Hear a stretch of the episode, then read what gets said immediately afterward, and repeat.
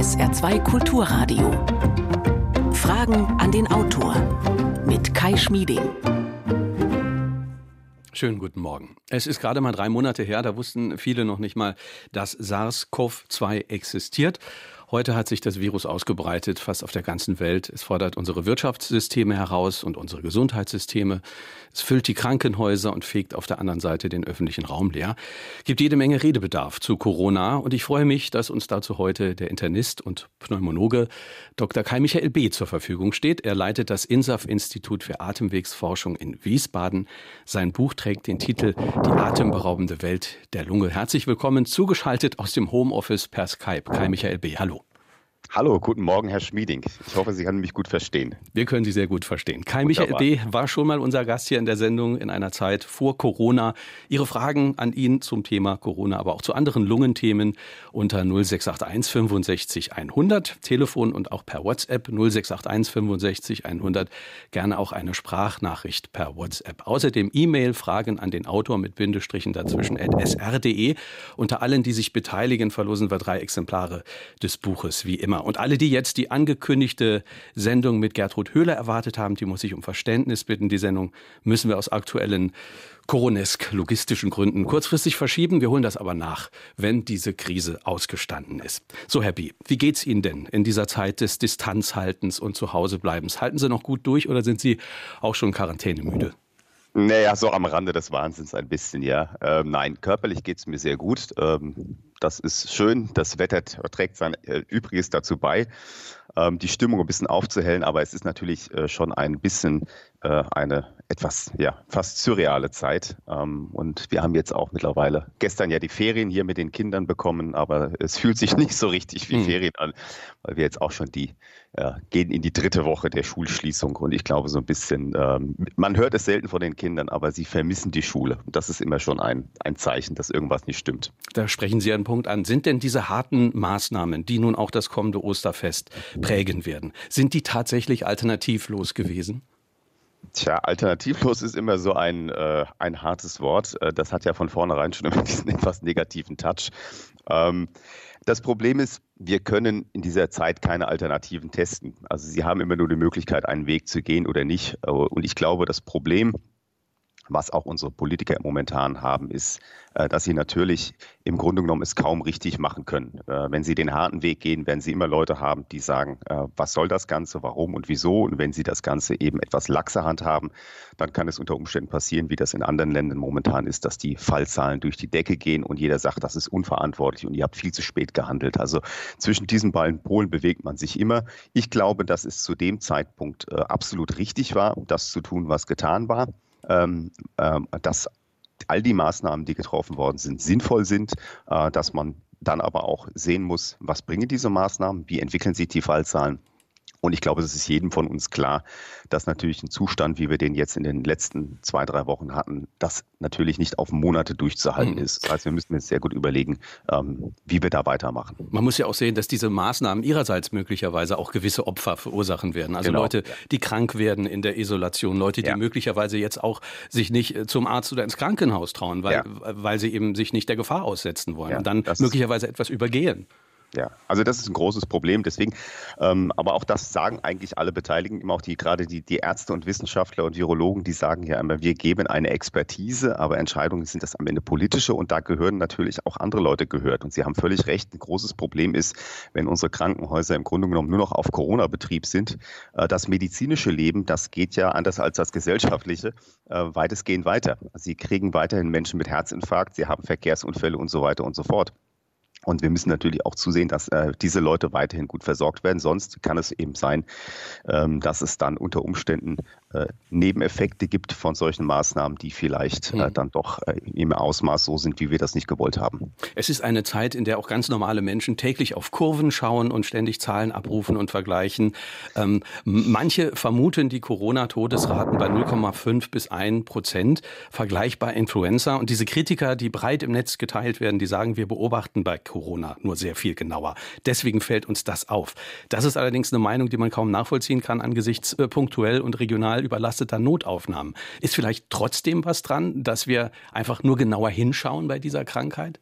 Ja, also ich glaube, ich, ich gehöre auch zu den Menschen, die morgens aufstehen und die Zahlen angucken. Ich weiß aber auch natürlich, dass diese Zahlen mit sehr großen Unsicherheiten ähm, ähm, behaftet sind. Da ist natürlich ganz klar, je mehr man testet, desto mehr findet man. Insofern wundert man sich manchmal auch nicht, wenn die Testkapazitäten ausgeweitet werden, dass dann die Fallzahlen hochgehen. Das ist völlig klar. Also deswegen ist auch vieles darum, wie gefährlich das Virus ist und wie tödlich und so weiter und so fort. Also da wird ja immer so ein bisschen wie in so einer Ranking-Show äh, da aufgemacht. Ist er nun dreimal so tödlich wie Influenza oder halb so tödlich? Das ist alles im Moment ziemlich sinnlos. Und Sie haben völlig recht, das hilft im Moment auch gar nicht weiter, weil äh, ob die, die tatsächliche Todesrate 0,5 oder 1,5 Prozent sind, Sie haben völlig recht. Wir haben Regionen in Europa, in der Welt und auch Regionen in Deutschland, äh, wo die Krankenhäuser überfüllt sind mit diesen Patienten. Das ist einfach dann auch zynisch zu sagen, äh, ja, das Ganze ist doch gar kein Problem, äh, das ist doch im Grunde wie eine bessere Grippe. Das sagen Sie mal den Leuten dort vor Ort. Also gehen Sie dann mal in Gottes Namen nach Italien oder Spanien in ein Krankenhaus und erklären den Leuten, dass das ja alles nicht so schlimm ist. Ähm, aber auf der anderen Seite haben Sie auch recht, die genaue wissenschaftliche Auswertung, die werden wir in der Tat erst haben im nächsten, im nächsten Jahr, äh, wenn wir wirklich wissen, erstens, wie viele wurden wirklich infiziert, wie war die allgemeine Sterblichkeit in Deutschland in diesem Jahr und wie viele zusätzliche Todesfälle haben wir denn durch Corona eigentlich bekommen. Und dann haben wir da Sicherheit. Dieter Maurer hat uns eine E-Mail geschrieben. Er schreibt, sehr geehrter Herr B., aktuell werden die Freiheiten aller Bürger und die wirtschaftliche Aktivität drastisch äh, beschränkt, vorgeblich zum Schutz von Menschenleben. Aber gleichzeitig gibt es gravierende Probleme im Hinblick auf die Gesundheit Gesundheit, die für mehrere Zehntausend Tote pro Jahr verantwortlich sind und gegen die so gut wie keine Maßnahmen ergriffen werden. Da nennt er als Beispiel zum Beispiel Sepsis. Daran sterben laut seinen Zahlen 55.000 Menschen im Jahr. Oder er nennt als Beispiel auch die multiresistenten Keime, die auch Opfer fordern. Wo würden Sie, Herr B., sich energische Maßnahmen im Hinblick auf den Gesundheitsschutz wünschen? Ja, also er spricht, sprechen Sie einen ganz wichtigen Punkt an. Ich glaube, wir haben das quasi, ich würde sagen, mal aus der, aus der Sportsprache oder aus der Militärsprache. Es gibt sowas wie, es gibt taktische Probleme und es gibt strategische Probleme. Was Sie ansprechen, sind strategische Probleme. Es gibt ganz viele Erkrankungen, da bin ich völlig bei Ihnen. Bei mir beispielsweise aus meinem Fachgebiet gibt es die Erkrankung COPD. Das ist eine chronische äh, Lungenerkrankung, an der viele Millionen Menschen leiden und auch viele Menschen sterben und die kaum Aufmerksamkeit hat. Die kennt kaum jemand. Das sind strategisch langfristige Dinge, wo man dran arbeiten muss, dass diese Erkrankungen, auch andere Erkrankungen, die gefährlich sind, mehr Aufmerksamkeit bekommen. Äh, taktisch steht aber zurzeit schlicht und ergreifend äh, die Tatsache im Vordergrund, dass wir ähm, auch in Deutschland eben überrannt werden von einer Vielzahl einer neuen Infektionskrankheit, die wir noch nicht genau abschätzen können, äh, die offensichtlich sehr infektiös ist und die in kurzer Zeit sehr viele Menschen ins Krankenhaus bringt. Insofern, da muss man dann kurzfristig improvisieren, aber langfristig gebe ich Ihrem Hörer natürlich völlig recht, äh, dass das Ganze auch balanciert sein muss und auch gerecht verteilt werden muss. Das heißt, bei den multiresistenten Keimen, also die, diese Probleme und Gefahren, die sind bekannt, so traurig es ist, ja. und man kann ungefähr abschätzen, was für eine Größenordnung das hat.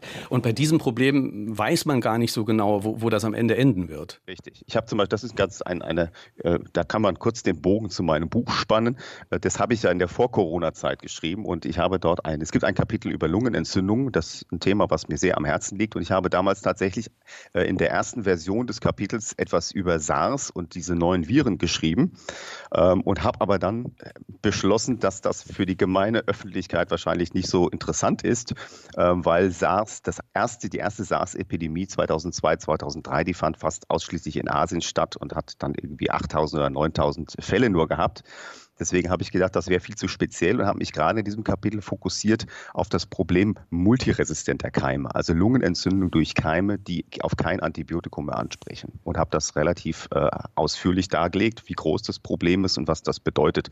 Es ist eine ähnliche Problematik, wie wir jetzt bei, bei Covid-19 haben. Das sind Patienten mit einer schweren Lungenentzündung und egal, was sie denen geben, es wirkt nicht mehr, es schlägt nicht mehr an. Das ist also im Grunde de facto das gleiche äh, wie jetzt mit einem neuen Virus, wo es gar keine Behandlung für gibt. Das ist sehr dramatisch dramatisch. Und langfristig nochmal müssen wir uns äh, auch wieder diesem Problem widmen und da müssen wir auch äh, mehr Energie investieren. Äh, aber das tritt momentan natürlich ein bisschen in den Hintergrund. 0681 65 100 ist unsere Nummer. Wir haben schon ganz viele Fragen. Wir hören mal eine erste. Kann es sein, dass das Virus schon länger existiert, es sich nur in der letzten Zeit verändert hat? Ja, das ist bei den Viren natürlich eine wichtige Frage, denn die neigen dazu, sich zu verändern, zu mutieren. Also wenn Sie die Datenlage, die Literatur der Leute, ich bin jetzt kein Spezialist, was die Sequenzierung von Viren etc.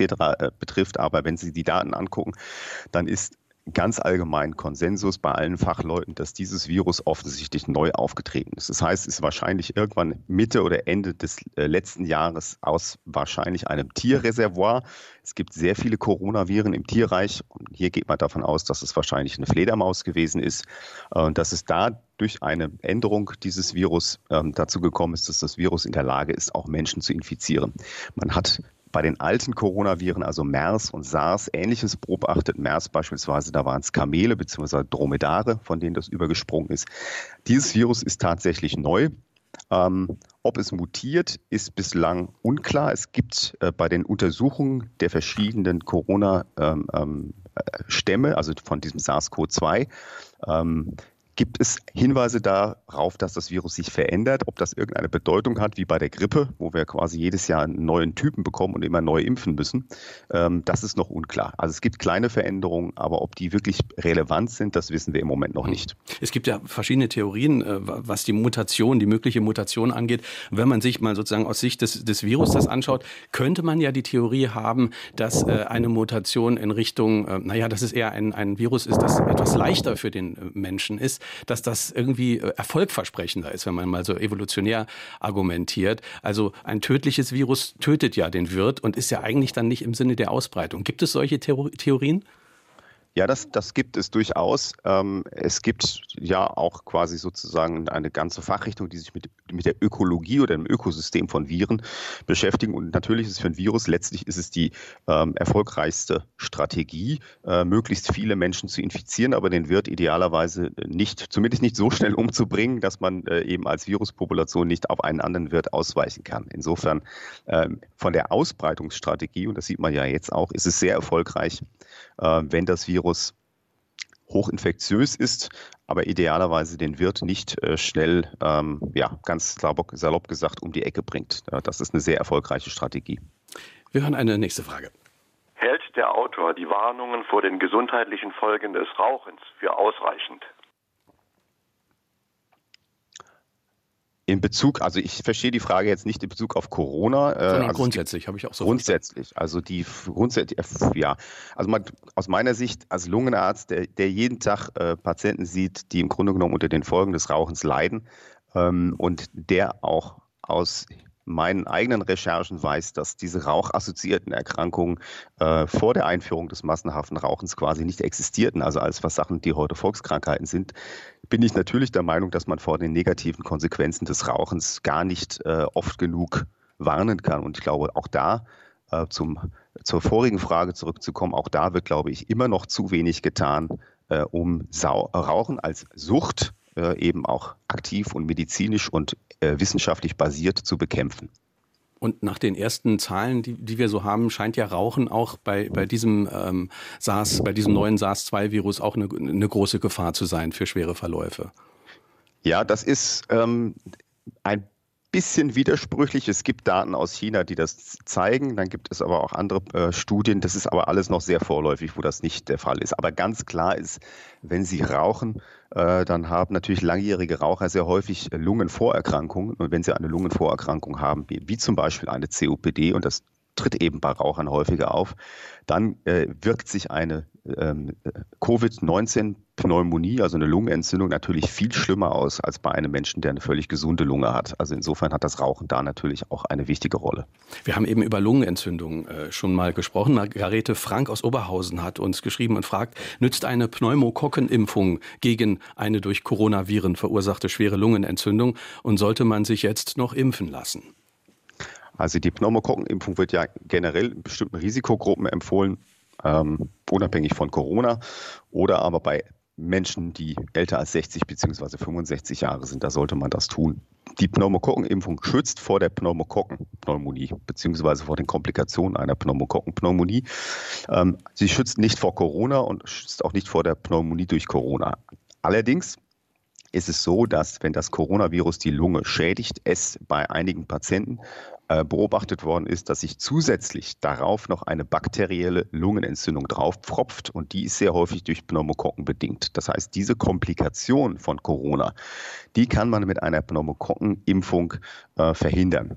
Und deswegen empfiehlt man jetzt auch äh, im Zusammenhang mit Corona verstärkt nochmal darauf hinzuweisen, äh, dass die Pneumokokkenimpfung ähm, äh, eine Option ist, die man ähm, äh, wahrnehmen sollte. Mhm. Wobei, wenn man, wenn man sich aber jetzt gerade in dieser Zeit in eine Arztpraxis äh, begibt, muss man auch mal mitdenken, dann setzt man sich auch möglicherweise wieder einer Gefahr aus, einer, einer anderen Gefahr dort, sich das Virus auch zu holen.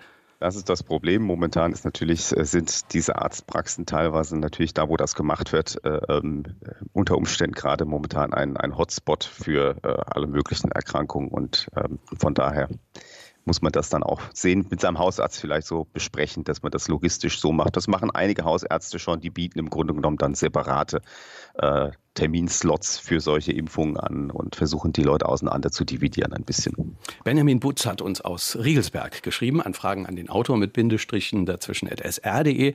Guten Morgen. Es wird immer über eine Tröpfcheninfektion berichtet. Welche Menge von Tröpfchen sind für eine Infektion erforderlich? Welche Menge an Viren reichen für eine Ansteckung von Corona? Reicht ein Ansprechen aus kurzer Distanz oder muss die Person einen wirklich anhusten? Also es reicht ein direkter Kontakt. Also man weiß aus, also die Frage, wie viel Virus und wie viel Tröpfchen, die kann ich Ihnen aufs Gramm nicht beantworten. Man kann nur äh, anhand der Nachverfolgung von Infektionen. Äh, wir haben jetzt zum Beispiel in der letzten Woche diesen ersten deutschen Heinsberg-Cluster da, der ist äh, relativ gut charakterisiert von den Kollegen in Aachen. Die haben das publiziert und die haben auch herausgefunden, dass es schon offensichtlich ein relativ enger Kontakt sein muss. Also wenn Sie über zwei Meter Distanz mit jemandem sprechen, dann reicht das mit hoher Wahrscheinlichkeit nicht aus. Wenn Sie direkt face-to-face -face mit jemandem sitzen oder aber zu nah an jemanden rangehen und jemand hat eine feuchte Aussprache, äh, dann kann das unter Umständen schon reichen.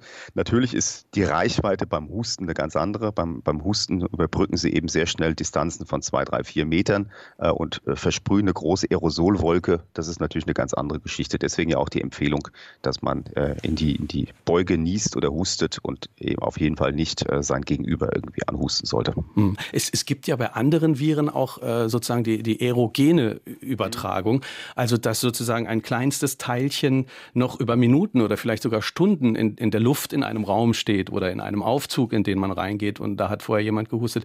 Was weiß man dazu hier bei diesem Virus? Weiß man dazu schon etwas, ob es das auch geben könnte? Ja, es gibt äh, äh, Faktoren, die äh, da die Übertragung beeinflussen könnten. Das kann die Luftfeuchtigkeit sein. Also das, äh, ähm, in etwas feuchter gesättigten Räumen sedimentiert das Virus schneller zu Boden. Äh, wenn die Luft sehr trocken ist, steht es äh, möglicherweise länger im, im Raum, steht die Wolke länger im Raum. Das sind technische Sachen, die man im Labor relativ gut nachproduzieren ähm, kann oder wo man das gut untersuchen kann. jetzt konkret zu sagen, ähm, ob, wie sich das auf die äh, Übertragung von Corona jetzt kon äh, konkret ausweist. Das, äh, dazu ist es zu früh, da liegen uns im Moment noch keine Daten vor. Viele Leute haben jetzt ja Angst, im Supermarkt äh, was anzufassen äh, oder äh, Türklinken anzufassen und haben dann Angst, wenn sie sich ins Gesicht fassen, dass sie dann möglicherweise sich anstecken. Jetzt diese Studie, die Sie eben angesprochen haben aus Heinsberg, die brachte ja eine interessante Erkenntnis, dass offenbar Schmierinfektionen, dass die gar nicht so eine große Rolle spielen, weil man hat ja da in den Haushalten der infizierten Menschen hat man verschiedene Dinge abgestrichen und hat festgestellt, da, das Virus ist da kaum auffindbar. Ja, das ist auch eine, das ist eine interessante Lehre aus diesen sozusagen echt, echte, äh, echte Praxisstudien, wo man dann solche Sachen mal untersucht, die man ja auch unter Laborbedingungen teilweise auch machen kann. Und dann kommt man teilweise zu ganz anderen Ergebnissen. Wir haben ja vorher gehört, das Virus überlebt bis zu drei Tagen auf glatten Oberflächen. Das kann man alles sehr schön im Labor reproduzieren. Das scheint aber in der Tat in der Realität nicht so wichtig zu sein. Und das deckt sich auch mit unseren äh, Erfahrungen und Erkenntnissen, dass das wirklich ein Virus ist, was über Kontakt- und über Tröpfcheninfektionen in erster Linie weitergegeben wird und weniger ähm, über die sogenannte Schmier, also Kontaktinfektion. Das scheint da eine viel geringere ähm, äh, Bedeutung zu haben. Wir hören eine nächste Hörerfrage. Ich bin als Kind im Jahre 1956 bei einer Reihenuntersuchung auf Tuberkulose diagnostiziert worden als Verdachtsfall. Ich war dann in einer Lungenheilstätte sechs Wochen. Alle Tests sind negativ verlaufen. Ich hatte keine TB. Meine Eltern wurden angerufen, die sollten mich dort wieder abholen. sonst hole ich mir da noch was. Die Fehldiagnose war, ein Schatten der Aorta ist beim Röntgenbild als Schatten auf der Lunge diagnostiziert worden. Sind solche Fehldiagnosen heute auch noch möglich? Also die Tuberkulose, ich beziehe mich jetzt mal auf Tuberkulose. Grundsätzlich sind Fehldiagnosen immer möglich. Äh, das hängt nicht nur daran, äh, ob der Arzt gut oder schlecht ist, sondern auch, dass viele unserer diagnostischen Methoden einfach Lücken haben äh, und wir keine Tests haben, die irgendwas 100 Prozent nachweisen oder ausschließen können. Also es gibt immer, solange es Medizin gibt, wird es, wird es Fehldiagnosen geben oder späte Diagnosen. Aber was die Tuberkulose betrifft, ist man heute natürlich deutlich weiter. Man hat heute beispielsweise computertomografische Schichtuntersuchungen vom Röntgen Röntgen, da würde sowas überhaupt nicht mehr, äh, da würde sowas sofort auffallen. Also im Computertomogramm können Sie eine Aorta nicht mehr mit einem Schatten auf der Lunge verwechseln. Den Vorteil hat man heute. Wir haben heute auch äh, andere molekularbiologische Nachweisverfahren, wo wir den Keim äh, sehr empfindlich nachweisen können. Also bei der Tuberkulose-Diagnostik haben wir heute eine sehr hohe Sicherheit und da würden solche Sachen, wie Sie sie erlebt haben, was aber in der Zeit äh, ganz häufig der Fall war. Ich erinnere in dem Zusammenhang gerne an Thomas Manns Zauberberg. Da ist ja nun eine der Hauptpersonen oder die Hauptperson äh, jahrelang oben auf dem Berg äh, mit einer, ja, sagen wir mal, sehr fraglichen Tuberkulose-Diagnose, beziehungsweise am Ende stellt sich heraus, dass das wahrscheinlich überhaupt gar keine Tuberkulose ist. Also in dieser vordiagnostischen Ära ist das sehr häufig vorgekommen, heutzutage äh, sicherlich nicht mehr. Ja, in den 70er Jahren hatte man ja mal die Hoffnung auf eine tuberkulosefreie Welt. Mhm. Das scheint ja heute ein bisschen anders äh, auszusehen. Ein Drittel der Menschheit ist ja mit Tuberkulosebakterien infiziert und bei jedem Zehnten bricht das Ganze aus.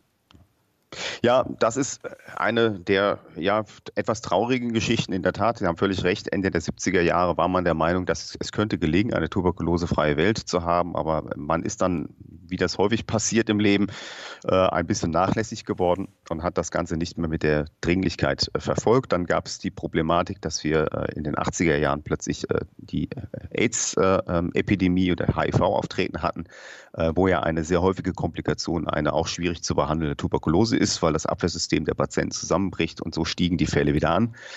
Dann hatten wir in den 89 fiel der eiserne Vorhang. Ähm, da kamen sehr viele Patienten aus dem Ostblock ähm, mit Tuberkulose und so war es dann letztlich ähm, dass wir stagniert sind. Und gerade in den, in den sogenannten Entwicklungs- oder Drittweltstaaten äh, ist es äh, heute ein sehr großes Problem, was in vielen Ländern auch mit der HIV-Problematik zu tun hat. Und da hat man viel zu lange äh, nichts getan. Jetzt glücklicherweise tut sich da wieder was. Äh, in den letzten Jahren gibt es ernsthafte Initiativen, ähm, wieder zumindest die Tuberkulose deutlich unter Kontrolle zu bringen, wenn nicht gar auszurotten, wobei das sicherlich ein bisschen optimistisch ist.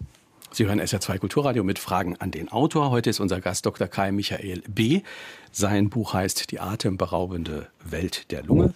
0681 65 100 ist unsere Nummer. Wir haben eine weitere Hörerfrage. Beate Weiler. Meine Frage wäre, als Risikopatientin mit ähm, mehrfachen Lungenentzündungen, wäre es sinnvoll, in der Situation jetzt sich impfen zu lassen, falls es noch äh, zusätzlich zu einer bakteriellen Entzündung käme? Also kann man vorbeugend gegen bakterielle Lungenentzündung sich impfen lassen, wenn man Risikopatientin ist? Haben wir eben schon mal angedeutet, vielleicht können wir es noch ein bisschen äh, vertiefen. Ja, also es, da gibt es im Grunde genommen nur die Möglichkeit der Impfung gegen die Pneumokokken. Ähm, für die Influenza, da ist es jetzt zu spät, da ist die Saison am Abflauen. Ähm, also die Pneumokokken, äh, äh, das ist eine Impfung äh, mit, gegen eine bakterielle Lungenentzündung und äh, gerade wenn Sie häufig in Ihrem Leben schon mal Lungenentzündung hatten, ist das etwas, was Sie auf jeden Fall wahrnehmen sollten. Wie gesagt, wie vorhin schon angedeutet, äh, momentan unter eben erhöhten Vorsichtsmaßnahmen, dass sie sich eben nicht äh, da unter 20 hustende Menschen in der Arztpraxis begeben. Bakterielle Lungenentzündung scheint ein Thema zu sein, was die Leute sehr bewegt. Wir haben noch eine Hörerfrage dazu. Ja, schönen guten Morgen. Sie sprachen eben die multiresistenten Keime an und die daraus resultierenden Krankheiten, wie zum Beispiel auch Lungenentzündung. Was halten Sie von der Behandlung der multiresistenten Keime mit den sogenannten Bakteriophagen? Sehen Sie äh, in dieser Behandlung eine mögliche Behandlung für die Zukunft? Ja, das ist eine interessante Therapie, die ist gar nicht, äh, die ist gar nicht so furchtbar neu. Die äh, wird ähm, vor allen Dingen im, im Bereich der ehemaligen Sowjetunion äh, teilweise auch heute noch angewendet. Ähm, das ist vom Prinzip sehr interessant, gerade heute in der Zeit, wo wir Probleme haben, dass es Keime gibt, die auf herkömmliche Antibiotika eben nicht mehr ansprechen. Und ähm, was dazu ein bisschen fehlt, sind wirklich gut gemachte äh, große Studien, die nach quasi wissenschaftlichen Standards durchgeführt werden und die wirklich beweisen, wie effektiv ist diese Behandlung und bei welchen Patienten und vor allem bei welchen Keimen. Und äh, da eben diese Phagen, also im Grunde genommen kommen da Viren äh, zum Einsatz, die die Bakterien zersetzen sollen. Da ist natürlich ein ganz wichtiger Aspekt, ist, wie sicher und wie verträglich ist so eine Behandlung. Und ähm, deswegen würde ich mir wünschen, zu diesem Verfahren, was ich für interessant halte, äh, aber dann doch äh, mal äh, richtig groß angelegte Studien zur Wirksamkeit und Sicherheit zu sehen, um zu sehen, ob das wirklich eine Alternative ist. Also man weiß im Moment noch nicht, wie, wie groß der Kollateralschaden theoretisch wäre, wenn man sowas er ist zumindest, Es ist zumindest denkbar. Und äh, wie gesagt, wir äh, haben hier einen rigorosen äh, Standard, wonach wir Therapieverfahren testen. Und äh, dazu gehört ganz sicher auch immer, ähm, wie verträglich ist etwas. Mhm. Und müssen immer abwägen zwischen Nebenwirkung und Wirkung. Und deswegen muss das auch so äh, getestet werden. Martin Rees hat uns eine E-Mail geschrieben an Fragen an den Autor mit Bindestrichen dazwischen at sr.de. Viele Kinder, fragt er, der Babyboomer-Generation wurden wegen vermeintlich pathologischer Größe der Mandeln und Polypen operiert. Anschließend traten Probleme durch Etagenwechsel Richtung Lunge auf. Sind die Älteren, also 50 plus, mit operierten Mandeln stärker gefährdet für pulmonale Covid-19-Komplikationen, fragt Martin Rees. Ja, das ist eine äh, ganz wichtiger Punkt. Ähm, da gibt es gibt in der Tat eine Generation, ich sage mal, das ist die Generation der, der Mandeln- und Blinddarmlosen. Da wurde auf Teufel kann raus äh, irgendwas operiert, wo man gedacht hat, es hat eh keine Bedeutung, äh, bis man festgestellt hat, dass sowohl der Blinddarm als auch die Mandeln äh, sehr wichtige immunologische Funktionen haben äh, und man vielleicht doch besser mit ihnen lebt als ohne sie. Also da muss man unterscheiden. Es gibt momentan keinen Hinweis dafür, dass Menschen, die äh, keine Tonsillen haben, also die mandeloperiert sind, dass die ein erhöhtes Risiko für, für Covid haben. Ähm, es gibt aber aus einigen Untersuchungen lose Zusammenhänge mit Mandelentfernung und äh, späterem Auftreten von Allergien etc. Äh, das ist aber ähm, in Bezug auf Corona und Corona-Risiko etwas, was momentan noch nicht untersucht ist, wo man noch nicht ähm, Auskunft darüber geben kann, ob das ein Risiko ist oder nicht. Hm. Dazu passt hier diese Frage von, von Walter Reinhardt. Er schreibt, stimmt es, dass die Stärke der Virusinfektion und damit der Erkrankung der Lunge bei Corona davon abhängt, wie tief man in Gegenwart eines Virenträgers einatmet, der gerade kräftig ausatmet bzw. hustet. Angeblich würden die Viren auf einen Schlag bis in die Lungenbläschen vordringen, was der GAU für das unvorbereitete Immunsystem sei. Und wenn dem so ist, wäre da nicht eine Maskenpflicht sinnvoll. Ja, also das sind zwei Fragen. Ähm, die eine ist sicherlich etwas komplizierter mit der Maskenpflicht. Also, also so etwas wie eine, einen fulminanten Verlauf, weil jemand das Virus direkt tief eingeatmet hat, ist mir jetzt ist mir nicht bekannt. Äh, es ist so, dass diese Partikel, die da ausgehustet werden, die sind üblicherweise sehr groß, die sind erstmal gar nicht lungengängig. Ähm, und unsere Anatomie der Atemwege, die ist ja relativ speziell. Ähm, Im Mund macht quasi ja die ganze Geschichte einen, einen 90-Grad-Winkel. Also die Nase filtert filtert, was durch die Nase kommt, sehr schön raus und was sie in den Mund bekommen, das kommt in der Regel nicht um die Kurve, ähm, weil da hinten dann 90 Grad, es im 90 Grad Winkel nach unten weitergeht. Also selbst wenn sie jemand direkt anhustet, bleibt das in der Regel relativ weit oben hängen. Also das ist ein äh, nicht durch nichts zu belegendes äh, Phänomen oder eine Hypothese, dass also sie jemand anhustet und sie eine Partikelwolke direkt äh, tief in die Lunge atmen und dann quasi fulminant erkranken. Das Virus breitet sich erstmal in den oberen Atemwegen aus und dann ähm, passiert es, je nachdem wie gut ihre Abwehr äh, ist, dass das Virus quasi in den unteren Atemweg gelangt, also in die Bronchien und dann in die tiefen Atemwege und dann fangen die Probleme an. Und das Zweite ist äh, mit der Maskenpflicht. Die Maskenpflicht, genau. Da kommen sicherlich noch mehr Fragen, stelle ich mir vor. Ja, haben Sie völlig recht. Für solche Sachen äh, ist eine Maske sinnvoll. Da ist, glaube ich, die Kommunikation auch nicht immer ganz glücklich, weil natürlich äh, selbst eine simple Maske ähm, also so eine einfache Stoff- oder diese Chirurgenmasken, äh, die halten natürlich grobe Tröpfchen ab. Und ähm, sie können erstens ihr Gegenüber schützen, weil diese Tropfen, wenn sie selber beispielsweise infiziert sind, nichts davon wissen. Äh, und umgekehrt kann sich ihr Gegenüber aber auch zumindest vor den groben Tröpfchen äh, schützen. Und von daher hat, haben diese Stoffmasken einen gewissen ähm, Schutz, bieten sie. Ähm, und deswegen würde ich es auch begrüßen, wenn man da vielleicht etwas offensiver wäre, weil mhm. eine Maske tut niemandem weh.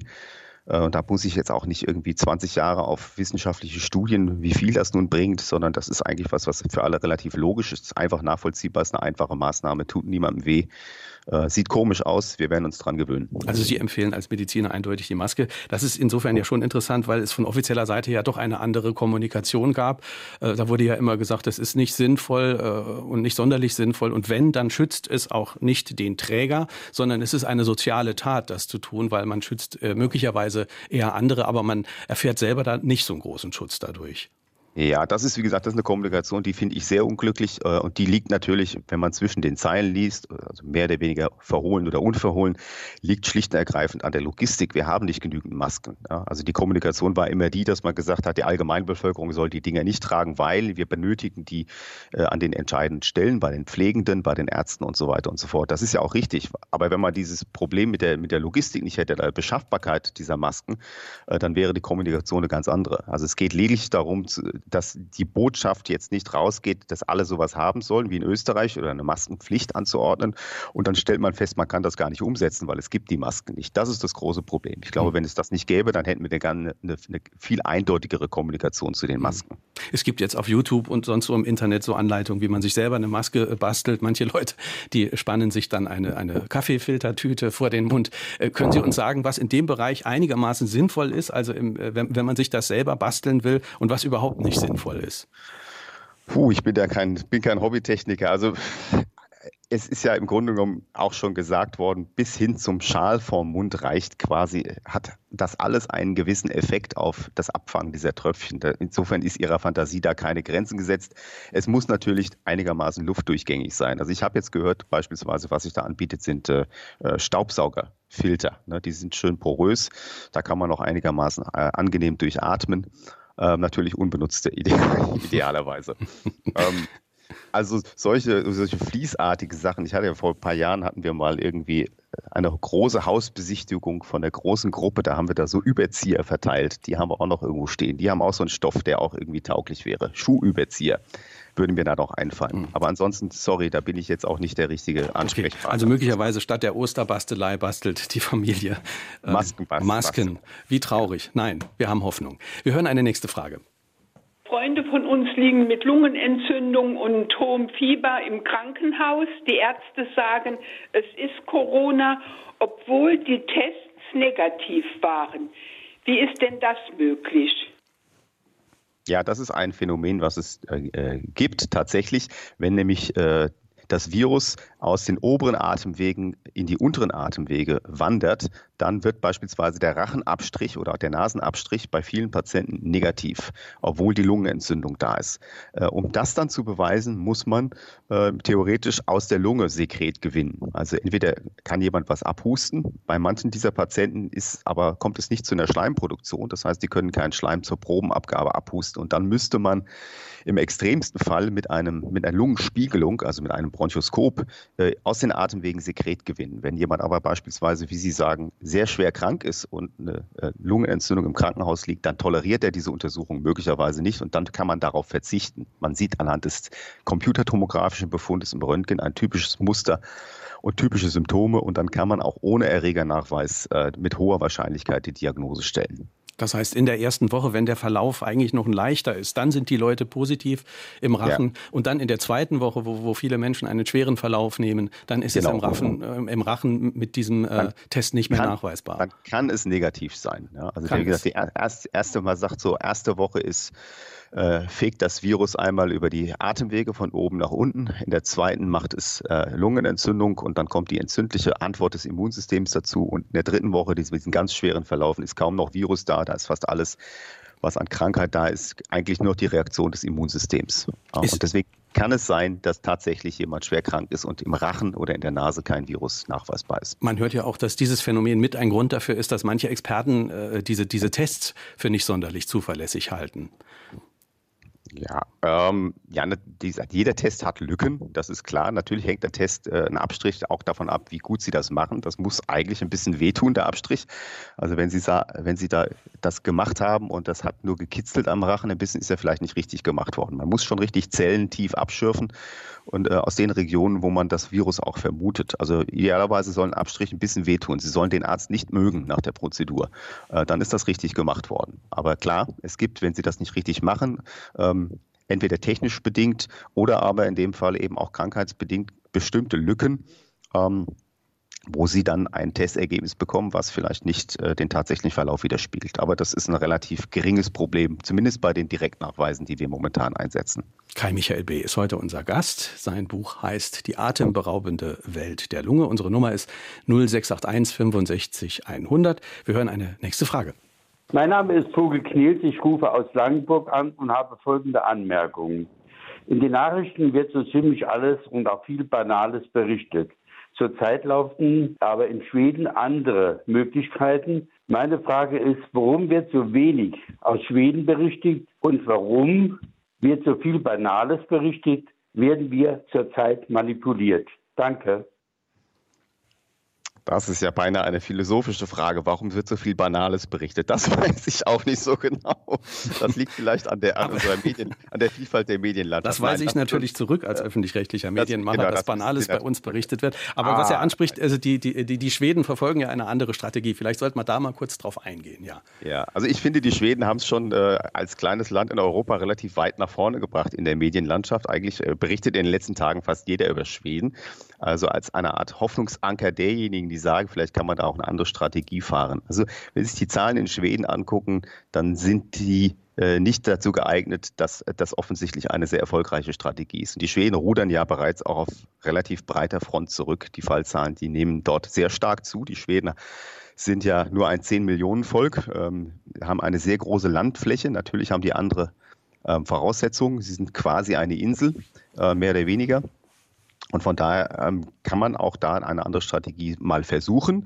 Aber in Schweden mehren sich direkt sehr viele kritische Stimmen, äh, die angesichts der stark steigenden Fallzahlen äh, darauf hinweisen, dass man das äh, viel aggressiver und viel mehr, so wie wir das gemacht haben, restriktiver hätte handhaben sollen. Und bei den Schweden werden wir erst in zwei, drei Wochen sehen, ähm, was der tatsächliche Preis für diese Strategie gewesen ist. Und ich glaube, sie wird auch nicht durchgehalten. Es gibt die ersten Hinweise, dass es auch dass die Schweden da zurückrudern. Mhm. Also die schwedische Strategie, äh, die schwedische ist, Strategie ist ja, dass man sagt, man hofft auf eine Durchseuchung äh, der, der, Bevölkerung genau. und man äh, hat dann eine Herdenimmunität und ja. dann hat man äh, ein Bollwerk gegen das Virus. Das ist aber auf dem Weg dahin mit großen, ja, mit großen Risiken äh, verbunden. Genau. Ja, also das ist, wie gesagt, es ist ganz einfach gesagt, lass, lass, lass den Sturm kommen, ähm, lass ihn über uns ziehen mit all seinen Opfern. Äh, dafür sind wir dann hinterher alle gefeit. Wir haben quasi eine hohe Durchseuchung der Bevölkerung und dann brauchen wir uns um die zweite Welle nicht mehr zu kümmern. Ähm, es ist ein, ähm, ja, wie gesagt, ist ein Gedanke, aber das Problem ist, dahin zu kommen, ist mit sehr großen Opfern verbunden und das sieht man jetzt und äh, das ist auch nicht immer akzeptabel und viele Leute sagen zu Recht, dass es eine sehr zynische Strategie ist. Viele, viele weitere Fragen. Wir hören eine nächste. Ich wollte von dem Autor wissen, ob die Möglichkeit besteht, dass bei richtig intensiven Sommertemperaturen dieses Virus verschwindet, als sei nichts gewesen. Dankeschön. Also das Virus wird nicht verschwinden, als sei nichts gewesen, äh, ganz sicher nicht. Ich habe äh, persönlich auch setze meine Hoffnung auf, äh, den, den, auf die wärmeren Temperaturen. Ich kann mir irgendwie nicht richtig vorstellen, ich kann mir keinen Sommer vorstellen bei 35 Grad, wo die Leute irgendwie hustend in ihren Häusern sitzen. Ähm, das, aber die Frage kann man nicht beantworten. Das ist sehr spekulativ. Viele Viren sind empfindlich auf UV-Licht, auf Temperaturen und eigentlich auch Coronaviren. Von daher gibt es immer noch die leise Hoffnung, dass ähnlich wie bei der äh, Grippe das mit den wärmeren Temperaturen besser wird. Äh, allerdings gibt es momentan Gegenden auf der Welt, die relativ frühlingshaft oder schon sommerlich sind und wo das Virus sich trotzdem weiter verbreitet. Also insofern würde ich da nicht zu große Hoffnung drauf setzen. Es ist aber denkbar zumindest, dass aufgrund der besseren, äh, der wärmeren Temperaturen, dass es hier zumindest etwas abflaut. Es wird ganz sicher durch das Wetter alleine nicht verschwinden. Es gibt ja momentan keine Therapie gegen Corona, danach suchen ja alle. Dennoch, äh, wie kann man denn den Menschen zurzeit das Leben erleichtern? Also was wird eigentlich konkret gemacht im Krankenhaus, um zum Beispiel ein bisschen die Symptome zu lindern? Was, was hat man da dann doch für Handwerkszeuge? Also es gibt im Grunde genommen verschiedene Strategien. Erstens äh, werden die Leute sehr genau beobachtet, um zu gucken, wie der Sauerstoffgehalt im Blut ist. Wenn jemand eine Lungenentzündung entwickelt, der Sauerstoffgehalt im Blut äh, absinkt, dann ist natürlich die erste Behandlung, die man macht, ist, man gibt diesem Patienten Sauerstoff, beispielsweise über eine Nasensonde, über eine Maske. Das ist das Erste. Wenn es noch schlimmer wird äh, und dass eben diese Maßnahme nicht ausreicht, dann muss bei einigen Patienten das äh, Atmen dann von einer Maschine übernommen werden. Das ist dann die maschinelle Beatmung. Ähm, da kann man im Grunde genommen diese Störung des Gasaustausches äh, um den Sauerstoffmangel im Grunde genommen mit einem technischen Hilfsmittel äh, versuchen zu behandeln. Darüber hinaus kann man Komplikationen behandeln. Wie gesagt, einige Patienten entwickeln da zusätzlich eine bakterielle Entzündung der Lunge. Die kann man natürlich mit Antibiotika behandeln. Und ansonsten gibt es nicht viel, was man tun kann. Man kann eben sehen, dass die Begleiterkrankungen unter Kontrolle gehalten werden, dass eben am Ende äh, es nicht im Rahmen der Corona-Infektion zu äh, Komplikationen kommt. Beispielsweise haben jetzt Fälle immer mehr gehört von Patienten, die Herzinfarkte bekommen während einer Corona-Infektion. Das ist nichts Neues, das wissen wir auch von Influenza beispielsweise.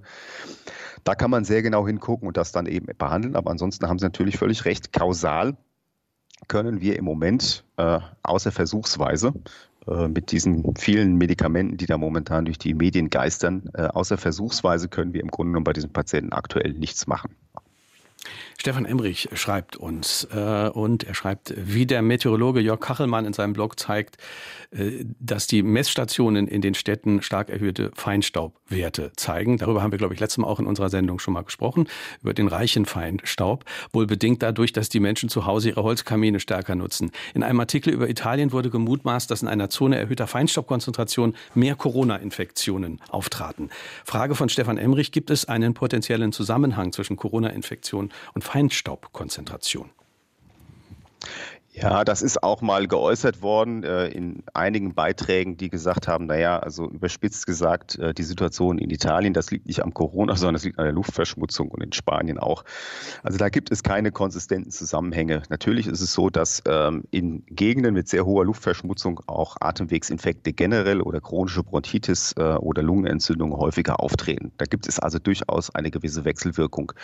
Ähm, allerdings die quasi äh, 15.000 äh, Todesfälle in Italien, ähm, die wir bislang zu beklagen haben, auf äh, Feinstaub oder Umweltverschmutzung ähm, zurückzuführen, das halte ich doch für relativ an den Haaren herbeigezogen. Also momentan ist es so, dass wir ähm, von den Verteilungsmustern und auch von den äh, Todesfallzahlen da kein eindeutiges Muster sehen, dass das in irgendeiner Art und Weise mit, äh, mit der Luftverschmutzung zu tun hat.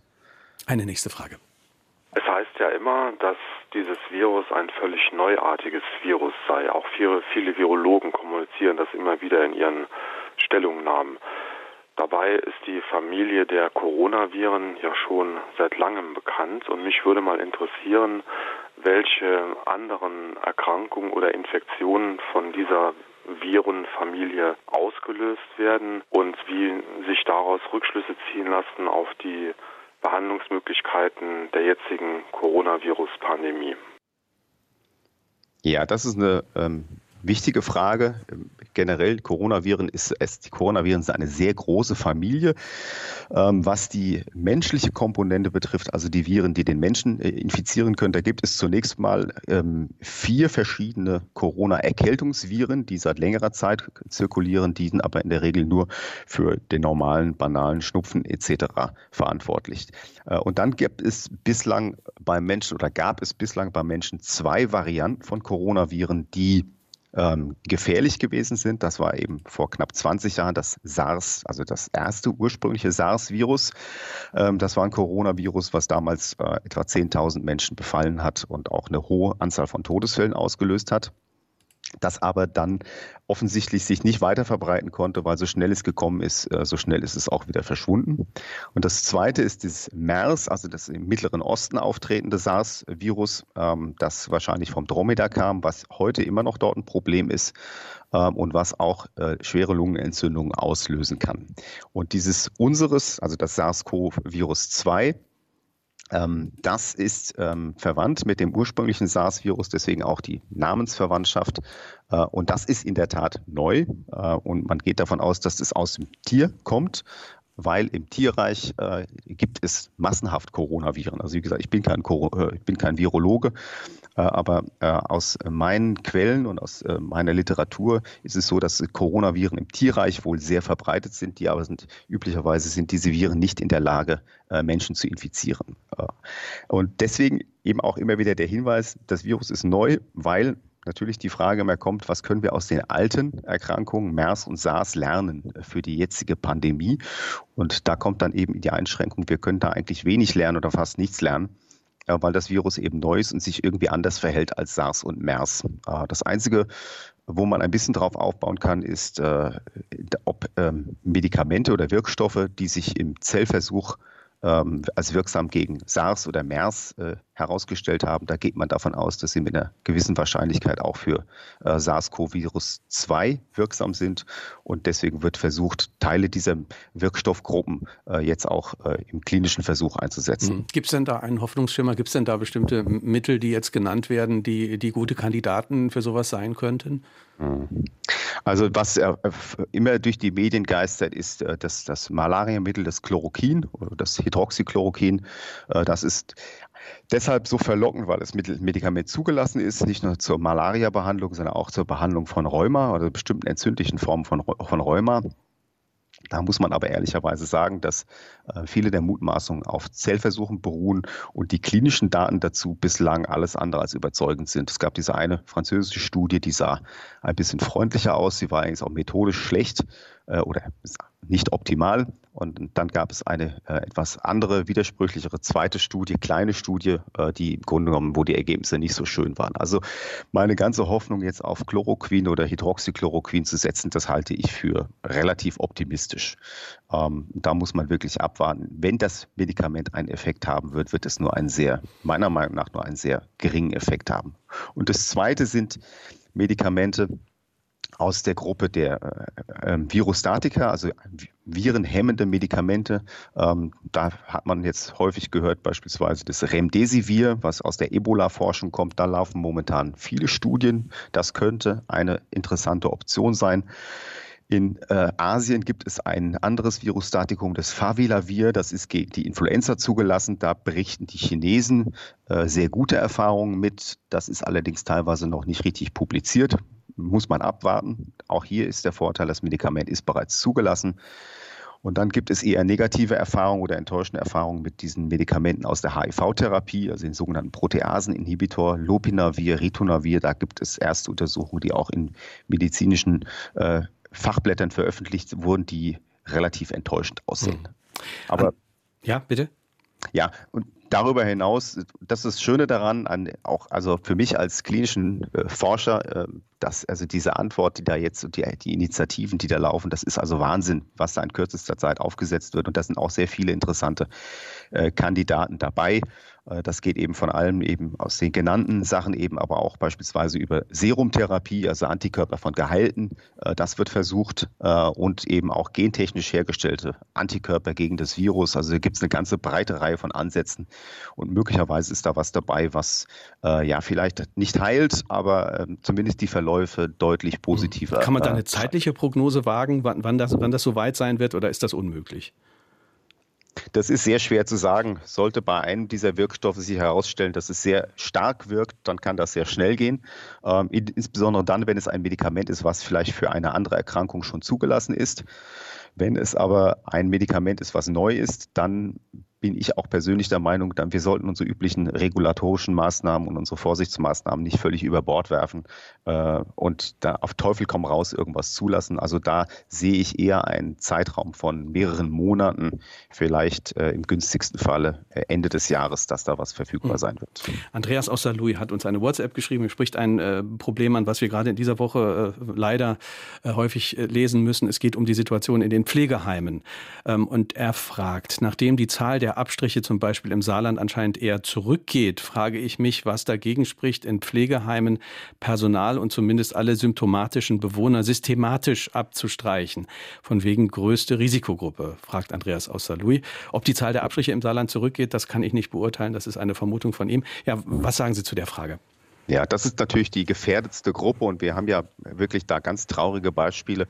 Ich glaube, in den USA gibt es ein Pflegeheim, wo allein in einem einzigen Heim 36 oder 40 äh, ältere Menschen gestorben sind. Das ist wirklich eine Hochrisikogruppe und ich glaube in der Tat, dass man äh, in diesen ähm, Einrichtungen viel stärker testen muss. Also da würde ich durchaus ähm, das für sinnvoll halten, wenn man im Grunde genommen bei allen Patienten, die sich dort befinden, äh, eine Abstrichdiagnostik macht und auch um das Personal zu schützen, um die Weiterverbreitung durch das Personal ähm, zu, unter, äh, zu unterbinden. Weil wir wissen auch, dass in Pflegeheimen gerade äh, ein besonderer Mangel an dieser Schutzkleidung herrscht, weil die üblicherweise für solche Fälle kaum ausgerüstet sind. Also Pflegeheime müssen wir definitiv was tun. Also das heißt, man müsste was tun. Man braucht in erster Linie dann Ausrüstung. Also man braucht Schutzausrüstung. Um. Oder gibt es noch andere konkrete Ideen, wie man die Senioren in den Heimen besser schützen kann? Ja, also erstens, ähm, wie gesagt, man sollte versuchen, äh, systematisch zu testen in Pflegeheimen und äh, Schutzausrüstung verbe zu verbessern. Und ansonsten, ja, ist natürlich wie das im Moment auch schon praktiziert wird, eine weitestgehende Isolation, äh, zumindest mal für einen gewissen Zeitraum, ähm, sicherlich eine sinnvolle Maßnahme. Hm. Es gab äh, generell jetzt auch die Idee, ähm, wenn es geht, Senioren zu schützen, also die jetzt nicht unbedingt in Heimen leben, sondern die normal zu Hause leben. Ähm, da gab es die Idee, dass man vielleicht besondere Einkaufszeiten in den Supermärkten für Senioren einführt. Äh, was weiß ich, morgens zwischen acht und zehn nur Senioren. Halten Sie sowas für sinnvoll oder hat das auch wieder Risiken?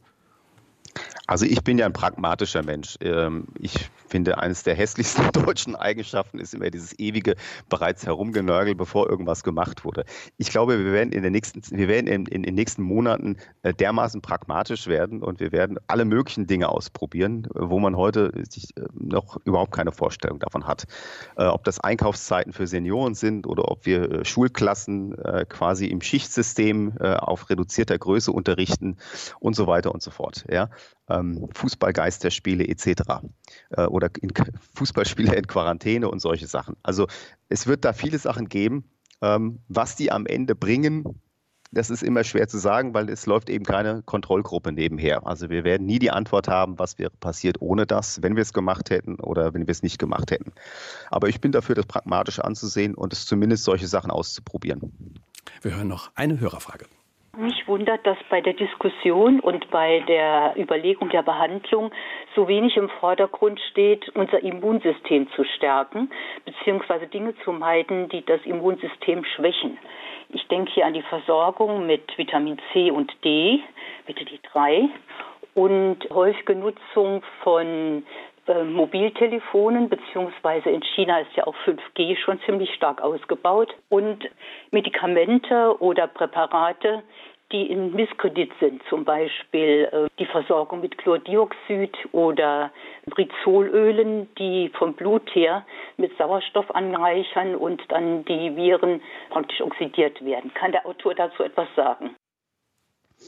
Ja, das war jetzt relativ viel. Ähm, ich will mich mal auf die wesentlichen Dinge konzentrieren. Also zum einen Vitamine, Vitamin D, Vitamin C. Ähm, das geistert auch so ein bisschen durchs Netz. Also wenn diese Medikamente, und bei Vitamin D ist das einigermaßen belegt, bei Vitamin C, naja, nicht besonders. Äh, wenn die überhaupt einen Effekt haben, dann ist das ein vorbeugender Effekt. Äh, und zwar in erster Linie gegen Erkältungskrankheiten. Ob das gegen Corona auch einen vorbeugenden Effekt hat, ist völlig unklar. Einen therapeutischen Effekt äh, hat weder Vitamin D noch Vitamin C. Da gibt es zwar immer wieder Anekdoten von Vitamin C-Injektionen etc., aber wirklich gut untersucht ist das nicht. Das ist eine ganz andere Geschichte. Das Immunsystem, um das nochmal ein bisschen differenzierter darzustellen, ist bei Corona durchaus ein zweischneidiges Schwert. Das eine ist natürlich ein starkes Immunsystem, schützt vor der Komplikation der Corona, aber eine überschießende oder ein zu starkes Immunsystem kann auch ein Problem sein, weil wir wissen, dass die Endphase der ganz schweren tödlichen Verläufe nur noch im Grunde genommen ein Problem ist der Immunantwort und nicht mehr des Virus, sondern da gibt es im Grunde genommen ein völlig durchdrehendes Immunsystem, was zu einem Lungenversagen und einem Organversagen führt. Also gerade in der zweiten Phase der Krankheit. Gerade ja. in der zweiten und in der Schlussphase. Und wir sehen auch ähnlich wie bei der Influenza ja zumindest jetzt vereinzelt Fälle von äh, jüngeren, eigentlich völlig gesunden, ohne Vorerkrankungen, die einen schweren Verlauf nehmen. Äh, und bei denen geht man davon aus, dass es wahrscheinlich auch die Ursache einer überschießenden Immunreaktion ist. Also es ist nicht so einfach zu sagen, Immunsystem muss hochreguliert werden, dann ist alles gut. Ähm, aber im Sinne von einer Prävention schadet grundsätzlich Vitamin D und C nicht. Ob mhm. das gegen Corona hilft, eine andere Geschichte. Ganz kurz zum Thema 5G sollten Sie auch noch was sagen, dass das auch. Äh, ja, also 5G, also das China hat ja nun, muss, ich, muss man mal ehrlicherweise sagen, China kommt ja offensichtlich relativ gut mit der, äh, mit der Pandemie zurecht. Insofern glaube ich nicht, dass äh, die Verbreitung von 5G in China in irgendeiner Art und Weise äh, was mit der Ausbreitung oder Entstehung der Erkrankung oder der Gefährlichkeit der Erkrankung zu tun hat. Also hm. das ist eine äh, völlig spekulative Sache. 45 hm. Sekunden haben wir noch. Die Frage zum, zum Schluss. Wie könnte ein, äh, ein Ausstiegsszenario denn jetzt aussehen, Ihrer Meinung nach, aus, aus diesen Maßnahmen? Wie könnte das weitergehen? Wagen Sie eine Prognose? Ah, ich wage keine Prognosen, aber ich sage mal, ein optimistisches Szenario ist, wir sehen jetzt eine Stagnation der Fälle, wir sehen rückgehende Fälle, mehr Menschen werden geheilt, als neue Fälle dazukommen. Das heißt, die Zahl der, Infizi der aktuell Infizierten sinkt. Und das passiert vielleicht in den nächsten zwei bis drei Wochen, sodass wir Ende April, Anfang Mai genauso wie wir die Maßnahmen eingeführt haben, schrittweise eventuell die Maßnahmen auch wieder lockern können. Also äh, Kontaktverbot als erstes, dann vielleicht die Schulen äh, und dann vielleicht äh, andere Sachen. Ich glaube aber auch, wie andere das gesagt haben, bei Ihnen Nachrichten habe ich es gehört, dass der Ball vor Zuschauern in diesem Jahr wahrscheinlich nicht mehr rollen wird. Schönen Dank für diese Einschätzung. An den Lungenarzt Dr. Kai Michael B. Schöne Grüße nach Wiesbaden und bleiben Sie gesund. Dankeschön ebenso. Vielen Dank. Das Buch heißt Die atemberaubende Welt der Lunge. Jeweils ein Exemplar gewonnen haben Beate Weiler aus Saarbrücken, Horst Vogel Knels aus Langenburg und Gertrud Kunze aus Großrosseln. Auch am Ostersonntag sind wir wieder live für Sie da gegen alle Corona-Widrigkeiten. Da nimmt uns die Biologin Madeleine Ziege mit in eine Welt, die in Sachen Vernetzung und Dauerkommunikation dem Internet in nichts nachsteht. Flora und Fauna, wo sich Fuchs und Tanne gute Nacht sagen. So formuliert es Ziege. Sie erzählt darüber, dass Fische lügen oder dass Fledermäuse Selbstgespräche führen und bringt uns erstaunliche Erkenntnisse aus der Welt der Wissenschaft. Die Verhaltensbiologin Madeleine Ziege ist unser Gast kommende Woche. Mein Name ist Kai Schmieding. Ich äh, danke fürs Zuhören, wünsche Ihnen einen schönen Sonntag. Tschüss, bis bald.